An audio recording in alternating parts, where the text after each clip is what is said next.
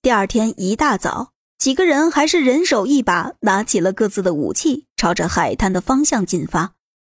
小姨子们每人拿了一个铁锹，宋菲儿拿着撬棍，何源和莫晨曦每人拿了一把铁铲，为首的萧然拿着轻型手斧。不得不说，有了这些工具和武器，他们在荒岛上确实能好过一些。比较难办的事情，现在不用手就能做到了。宋菲儿，把撬棍给我吧，我拿着两个更有杀伤性。路上，萧然把宋菲儿的撬棍也拿在了手上，这样一长一短，攻防兼备。这下小姨子们可不乐意了，因为他们手里拿的也是长工具。萧然，我跟你换吧。把撬棍给我，你用这个铁锹也照样能敲爆他们的头。是啊，凭什么就只和宋菲儿换呀？我们几个拿着铁锹。也够沉的，你一言我一语，萧然又不知道该怎么应付这些女人了。总算是来到了海边，几个人立马把手里的武器扔到地上，一路上光是提着他们就够累的了，哪还有力气拿它来防身呢？都休息下吧，但是不要放松警惕。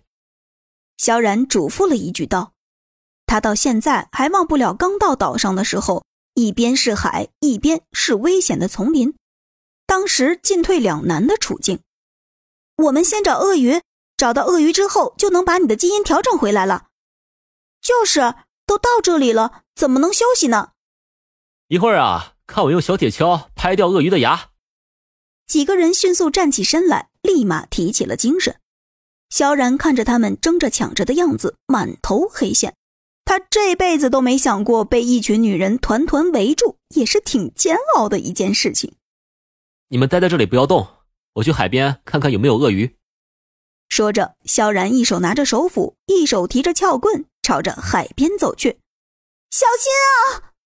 几人站得远远的，几乎是异口同声的说道：“放心吧，有没有鳄鱼还不一定呢。这个时候能不能遇到鳄鱼是不一定的。”如果运气好的话，说不定能恰巧有一只；运气不好，没准儿要等上大半天呢。萧然小心翼翼地来到岸边，朝着海水里望去。起初根本没有发现一条鳄鱼，直到萧然朝着两边移动了之后，整个人都定住了。